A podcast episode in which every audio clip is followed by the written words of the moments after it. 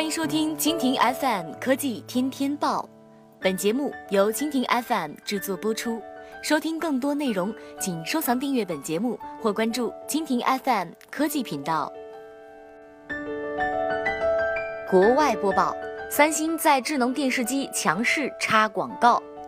十二月二十四号消息，三星电子近日对智能电视用户界面进行了升级，强势插入了广告位。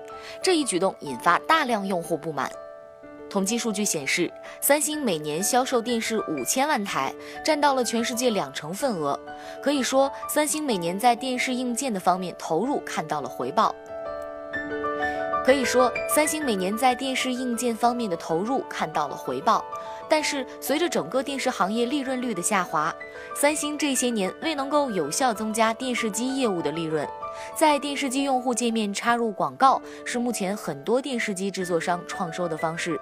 去年二月份，三星就曾在智能电视用户本地存储内容中插入广告，每二十到三十分钟出现一次，用户对此非常厌烦。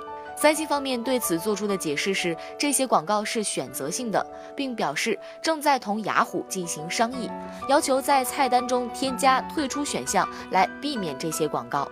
本月初，部分三星电视用户已经看到自己的系统页面发生了变动，出现了三星植入的多个广告位，这些广告位无法撤销，除非用户中断网络连接。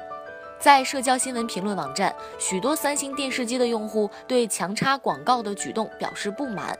三星表示，这些广告会根据消费者的兴趣爱好显示，另外可以通过设置去掉广告。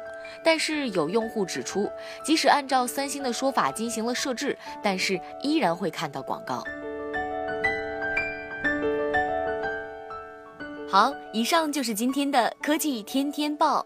收听更多内容，请关注蜻蜓 FM 科技频道。